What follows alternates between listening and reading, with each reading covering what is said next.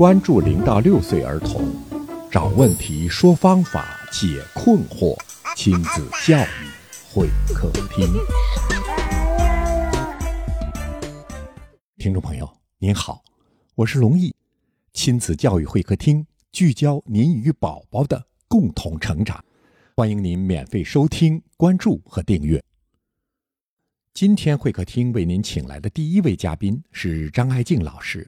大家好，我是张老师。他从教二十年，其中有十五年的幼儿测评经验，非常的优秀。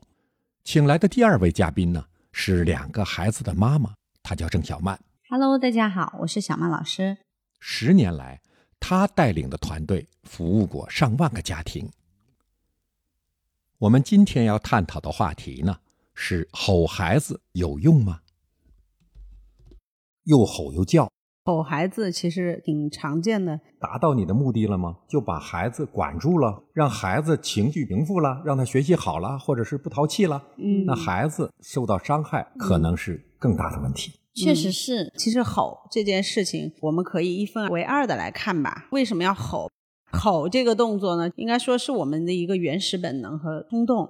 当我们碰到了愤怒的事情、惊慌的事情，或者是惊恐的，觉得是了不得的事情的话，我们就会吼叫出来。比如说，这个孩子没有看红绿灯就直接往路上冲，你说我们吼不吼嘛？那这个必须吼啊！对，否则有生命危险。是的，是的。比如说，这个孩子正在尝试一件非常危险的事情，那我们肯定会忍不住，一定会吼出来，目的就是为了保证他的安全，对吧？所以的话，就是吼。他是在面临危险和你会预见到一些可怕的事情的时候，你一定会吼叫出来，然后去制止这件事情的发生。这个是人的一个原始的本能。这个点就是很有意思的，就是我们这个原始本能呢，经常会在愤怒或者是受到威胁、惊恐的时候会出来。但是呢，我们人除了有原始本能之外，我们人还带着理性的嘛。原始本能是一种冲动，那么理性会代替一些冲动，促使我们思考，然后在一些局面下会这个做出一些更好、更更适合当下的一些选择。这个就是理性的作用。如果孩子淘气了和调皮了，如何用理性的方式去解决？实际上，您刚才说的这种突发情况，那是必须吼的。我们要探讨的是什么呢？就是在家庭当中没有这些危险，大人呢看到孩子没有顺从自己，或者是有一些他认为这个孩子不应该有的行为的时候，脾气腾就上来。在事后看来是一种无伤大雅的事情，但是当时就会忍不住。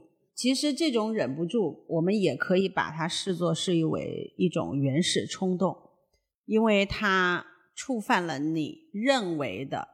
原则这里打双引号啊，还有底线，这要打双引号，让你觉得愤怒难以遏制，应该是原始冲动占据了你的理性思考。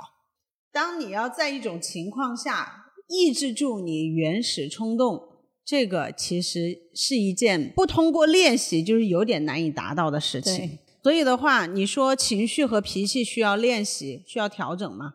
那是非常需要的，因为这种冲动是原始的，原始的就会让你第一时间爆发出来，抑制它，它需要去练习的。就是可能有的人性格好一点，有的人性格差一些，暴一些。当老板做了一件你看不惯的事情的时候，你敢跟老板这么原始冲动一下吗？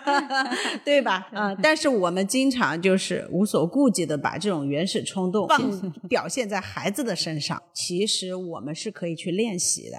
但是很多家长并没有意识到这一点，并没有意识到我要去练习这个事情。在孩子零到六岁的时候，正是他人格形成的时候，家长呢就是他的环境，家长的一言一行就在他幼小的心灵当中种下了一颗种子。到了逆反心理时期。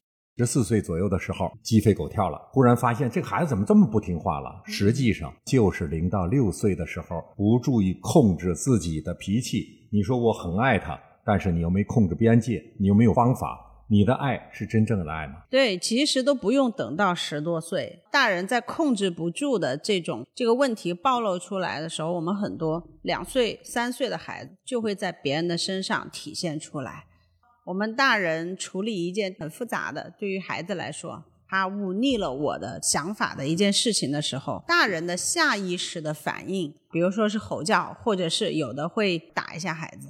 孩子呢，他可能会把这种下意识的反应方法学到自己的身上。他认为，当碰到了难以解决的事情的时候，我就会去吼你，或者是打你一下。这种其实在两三岁的孩子身上就可以看得到。嗯，这问题就严重了。小朋友学会了，他会用这种方式。对待他的小伙伴，对待同伴，长大了之后，这就成为他的习惯。他会这样对待他自己身边的同学，对待自己的孩子，甚至是太太。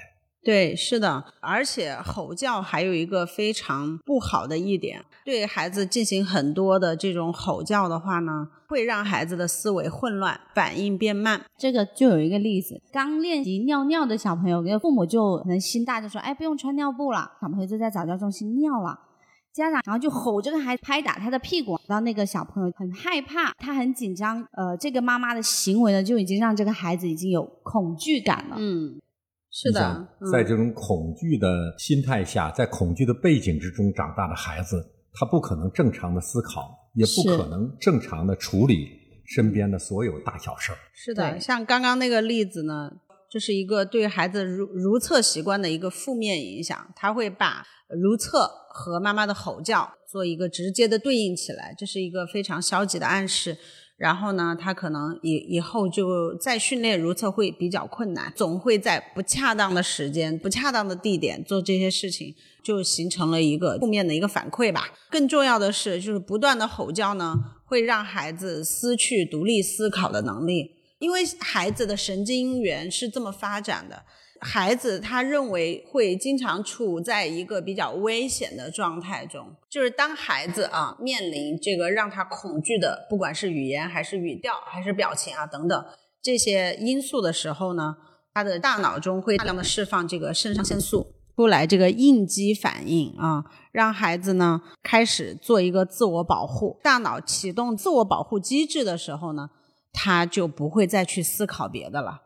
那如果你给孩子的这个恐惧的情形太情况太多了的话，孩子就会出现这个应激反应。那么他本能的就是开始保护，然后或者出现一些屏蔽状态，不听你的，就完全把你的这个吼叫屏蔽掉，或者说呢，不断的去看你的脸色，不断的看你的脸色，你说怎样那就怎样吧。如果这种情况久了的话，对孩子的思维、对孩子的这个独立性和反应能力都是一个负强化。劝告一下父母，嗯，我们要去练习用这个理性去控制一下自己的这个原始冲动，让孩子不要在你的吼叫下变得过于恐惧，主动性也变得削弱了。对，你可以观察一下你的孩子，如果你的孩子每做一件稍微有一点点难度的时候，总是向你去求救。或者说，呃，总是去看你，不断的去看你，那你就应该意识到，你家孩子可能在这一点的独立性和自信心都没有怎么太培养起来，所以我们要特别注意这一点。那家长去锻炼和培养自己的这个好情绪和好脾气的时候呢，呃，才是这个自我反省和自我学习的开始。一旦有这种开始了的话，受益的肯定是你们家的宝宝。温和的环境下带出来的孩子一定是温和的。家长呢，不能由着自己的脾气去很任性的管教孩子，那给孩子造成的影响是一生的，将是一个悲剧。好，今天的节目就到这里，再见，再见。如果您有什么问题，可以在评论区留言。谢谢您的收听。